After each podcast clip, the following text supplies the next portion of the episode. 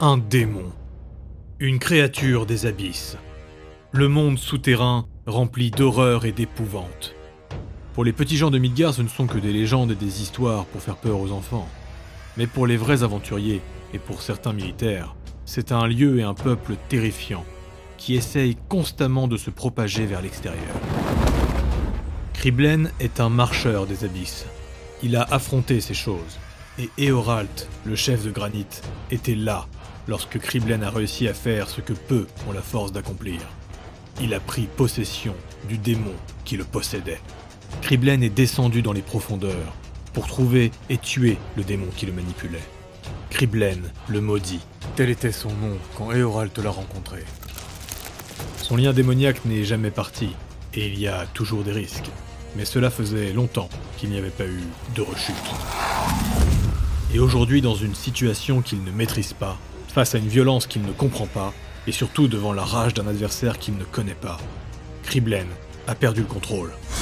Eoralt Crash Charbon va en un instant créer un nuage noir et épais entre le terrain et la foule, et les aventuriers présents commencent déjà à faire rentrer le maximum de personnes à l'intérieur. Raylork, lui, sent son bras droit se faire briser par la poigne du démon. Il est paralysé, non pas par la peur, mais par l'incompréhension. Le démon lève son bras libre, une épée d'ombre apparaît, et il frappe, entaillant de l'épaule à la hanche le corps du troll de faille. Du sang et une explosion d'énergie magique se déversent du ventre de Raylork, qui hurle de douleur. Il allait répliquer, mais, arrivant de derrière le démon, Ular Valoem, les deux boucliers en avant, se jette sur eux pour leur rentrer dedans. Ils sont trop lourds pour lui, mais il va néanmoins les déstabiliser. Ilyes arrive tout juste pour parer le deuxième coup du démon. Ross a lâché le tonneau, Qu'est-ce qu'on fait? S'exclame-t-il. Bigiel, encore blessé à la jambe par l'épée de Shinsu, boite dans leur direction. Kriblen, entends-nous Ce n'est qu'un jeu Kriblen Le démon hurle à nouveau. Il lâche enfin Raylork et tend sa main vers Bigiel qui allait lui lancer un sort d'apaisement. Un rayon par des doigts ombreux du démon. Un rayon d'un rouge sanguin va s'écraser sur le scald. Bigiel tombe à genoux et crache du sang. Rook fonce récupérer Kala et le kobold s'accroche à sa selle. Écartez-vous Écartez-vous Il place ses deux mains face à lui et une lumière de verre et d'or se dégage de son corps. Puis il l'envoie d'un geste bref en direction de Relork, qui se retrouve entouré par cette magie. Et il voit alors la profonde entaille commencer à se refermer. Lokao, Tenok et Penolt arrivent au niveau du groupe, et tous commencent à encercler le monstre. Ilyes lève Céleste au-dessus de sa tête. L'épée brille d'une magie pure. Ilyes Ravanor Vif Argent avait fermé les yeux un instant. Quand elle les ouvre, c'est un regard déterminé qui s'abat sur le démon. Elle bondit et enchaîne avec une vivacité déconcertante une succession de coups. Céleste fait mouche mais les coups ne tranchent pas. Il rugit. Rook le gros loup grogne excité comme jamais et Kalakokara a du mal à le maîtriser. Mais le kobold doit retenir quelqu'un d'autre. Shinsu, non N'interviens pas Personne, en dehors de Kala, ne l'avait vu. Shinsu était déjà dans le dos du démon, et il allait attaquer avec sa dévoreuse. Il fait immédiatement deux pas en arrière et tourne son regard, presque déçu, en direction de son ami. Le démon rugit de plus belle, et à l'instar d'Iliès, il augmente la vitesse de ses coups. La Valkyrie part une attaque, puis une deuxième, puis une troisième. La quatrième est trop rapide pour elle, mais pas pour Ular Valoem sang de dragon. Le Scald était derrière Iliès, et il bondit d'un pas virevoltant. Depuis le début, il accompagnait les mouvements de la guerrière comme s'il dansait avec elle. Le démon est encerclé et repoussé de toutes parts. Iliès continue désespérément de frapper sur la créature avec son arme divine, et Raylork se retourne en direction du kobold. Kala, qu'est-ce qu'on fait? Kalakokara est concentré sur le moindre signe de faiblesse du démon et sur la moindre blessure de ses alliés. Kriblen doit reprendre le contrôle. Après plusieurs interminables minutes, tous en sueur accusant les coups et les attaques magiques, avec une dernière frappe de Céleste, le démon tombe à genoux et commence à tousser violemment. Que tout le monde recule Des ombres effrayantes semblent quitter le corps de Kriblen et les ossements noirs autour de son corps s'effritent. La masse du gros chat apparaît, l'énorme Valkyne tousse encore en se tenant le ventre. Je, je suis désolé. Oh, je suis, je suis désolé. Ils vont tous finir au sol, assis ou allongés autour de lui. Ilyes, furieuse et à bout de souffle, se retourne vers Bigiel qui est en train de se recoiffer. Ne me dites pas que vous ne saviez pas. Vous êtes irresponsable. Bigiel la regarde un instant gêné, puis aide les autres à se relever. Quand Kala essaye de descendre de son loup, Shinsu arrive à son niveau et Rook s'allonge pour l'aider à manœuvrer.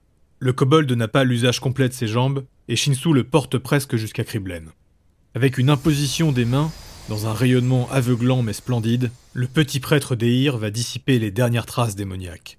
Du moins, pour un temps. Un silence. Le marcheur des abysses se redresse, Merci, jeune prêtre. puis l'imposant Valkyne se dirige vers Relorg Dratek. Je m'excuse profondément pour ce que je vous ai fait. À tous. Relorg est encore un peu sous le choc, mais le champion a déjà essuyé des coups bien durs. Il ose lui faire un sourire. Pas de souci, messire. C'était... euh, très instructif. Mais je pense pas que ce soit pour vous, le Bristono. Dans une autre guilde, avec d'autres personnes, ce genre d'événement aurait été un véritable cataclysme. Ici, il est vrai que ce fut un choc, mais les choses vont vite reprendre leur cours normal. Et Oralt appelle les plaqueurs pour enfin commencer leur réunion. Le temps qu'ils se mettent en place, il en profite pour réconforter Kriblen. Le pauvre est toujours penaud, sa réputation avec l'administration de Granit en a encore pris un coup. Notre groupe, lui, est toujours au milieu du terrain, et Shinsu, comme si ne rien n'était, les invite tous à venir manger chez lui ce soir. Le Frostalf s'est offert une maison sur Flomont, le flanc de la montagne avec les plus belles demeures de la capitale. Ular Valoem demande si ses élèves peuvent venir, ils ne sont que trois. Raylork explique que son coach risque d'être là. Kala Kokara lui rappelle que sa sœur et Kim viendront avant lui. Et pour l'achever, Ross demande s'il peut ramener sa femme et sa fille. Shinsu reste un moment dubitatif à regarder le groupe, et Ilyes répond à son regard en précisant Euh, moi je viendrai seul. Tout le groupe lui fait un grand sourire, euh, convenu. Soit. Vous ramenez les boissons. J'aime le vin rouge. Tous vont continuer les préparatifs chacun de leur côté. Le départ est imminent et l'événement est historique. Ils s'apprêtent à embarquer dans le plus grand bateau jamais construit. Ils partiront avec ce qui est la plus grande vague de colonisation depuis la découverte du Nouveau Monde il y a 50 ans. La soirée sera des plus agréables et elle sera bienvenue pour faire connaissance. Au final, ce groupe est composé de trois duos. Ilyes et Ross ont vécu des années ensemble sur les fronts et ont rejoint plusieurs groupes différents. Ils sont pour ainsi dire les militaires de carrière. Ilyes a une trentaine d'années et Ross est un vieux vétéran. Il a même rencontré Ars, sa femme, sur les fronts, et comme Ilyes, ils ont pris quelques années de repos.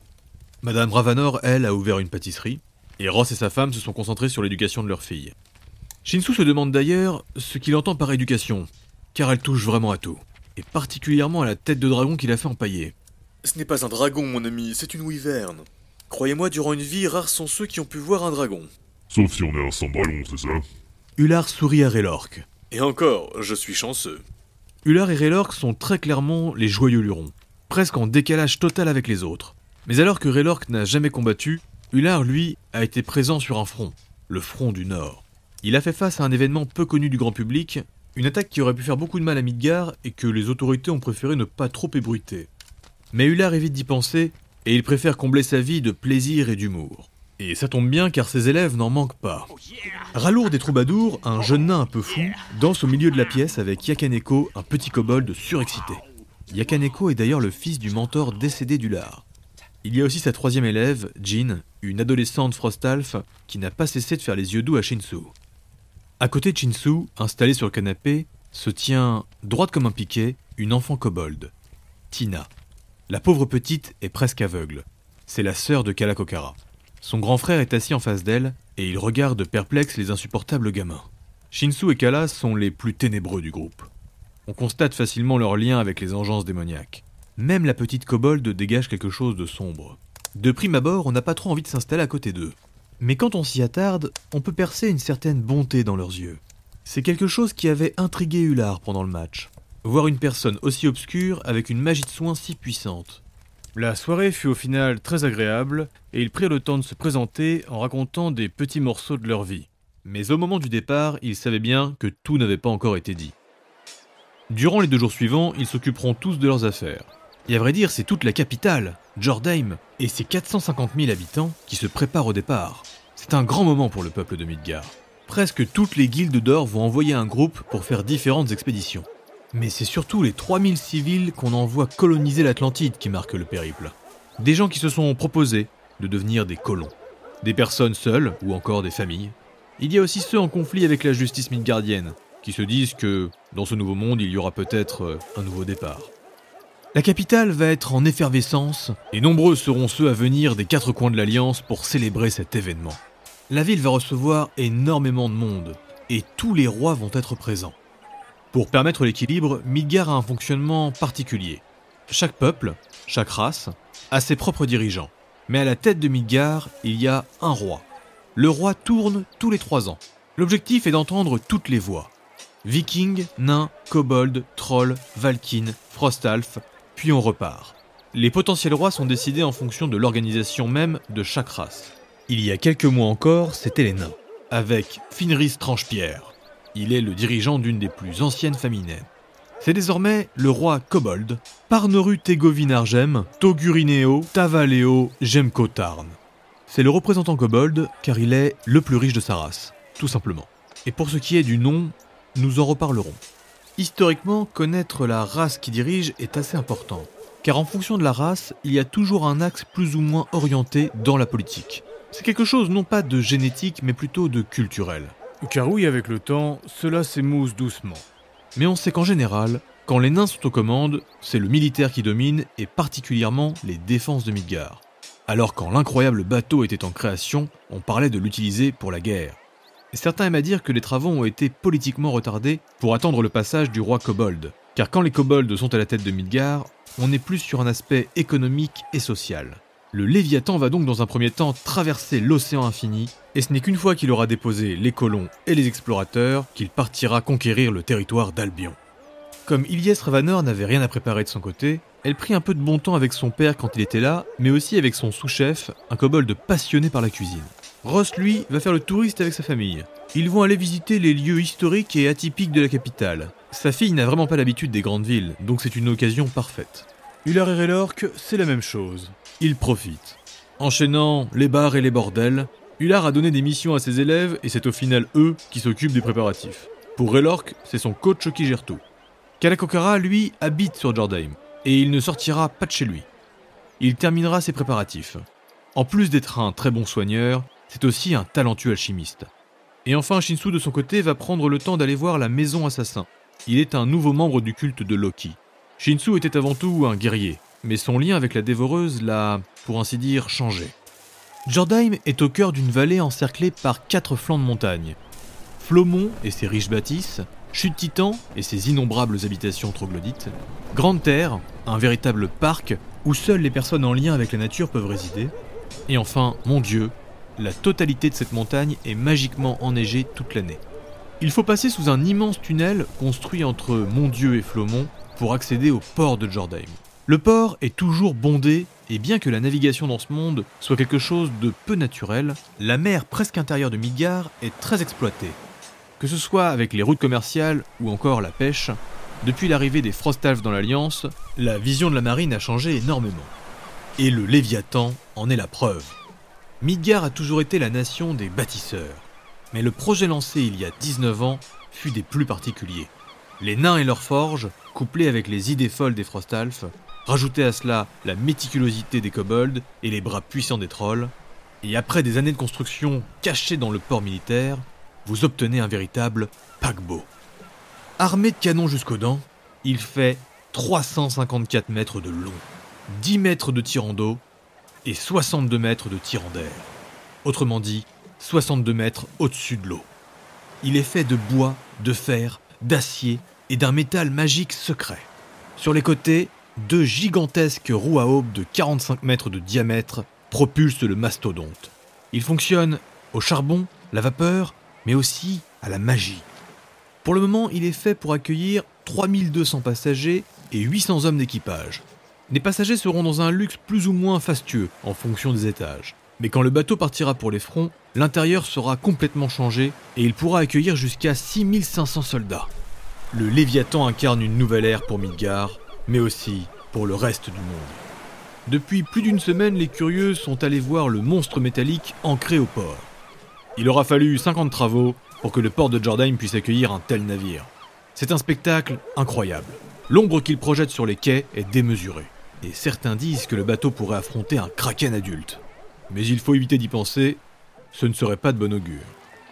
Enfin, le jour du départ. Il y a certes des personnes célèbres qui embarquent, Mais c'est surtout la présence des rois et des grands dignitaires sur l'estrade qui attire toute la populace. On a rarement eu une occasion pareille pour réunir les puissants. Loin des problèmes de la guerre, il n'y a que célébration et festivités. La foule est en liesse et les marchands ont rapidement monté des stands pour vendre de quoi nourrir les affamés et faire boire les assoiffés. Le ciel est bleu, le soleil fait briller le curieux métal cuivré sur la coque du Léviathan et le vent est frais mais pas froid. Notre groupe est rentré dans le bateau très tôt ce matin et ils regardent les célébrations depuis le pont. Ils sont nombreux autour d'eux à se pencher, tous hurlant leur amour à ceux d'en bas. Certains pleurent à chaudes larmes, tandis que d'autres exultent. Au milieu du port, sur la grande estrade, les rois des Siras sont présents, mais c'est aussi tous les grands du royaume qui sont venus pour l'événement. Derrière le jeune roi viking, Ilyes peut voir son père, Tristan Ravanor vif argent, est certes âgé, mais toujours vaillant.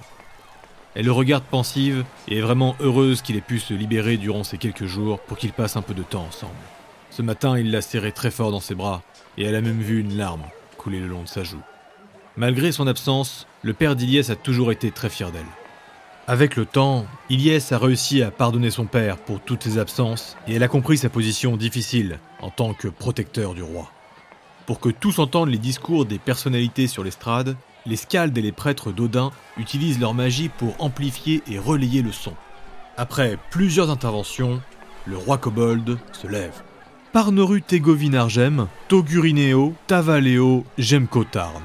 1m24, la peau bleue, un monocle sur les yeux, des cheveux bien coiffés et une impérieuse moustache rousse, des habits bien taillés et très colorés. Le roi kobold salue la foule de ses mains richement baguées. Peuple de Midgard, notre monde s'étend. Nous bravons l'océan. Puissent ces vaillants Midgardiens amener la prospérité à notre peuple. Puissent-ils nous permettre d'ouvrir nos horizons. Il lève la main vers le bateau. Portez fièrement le souffle du Nord.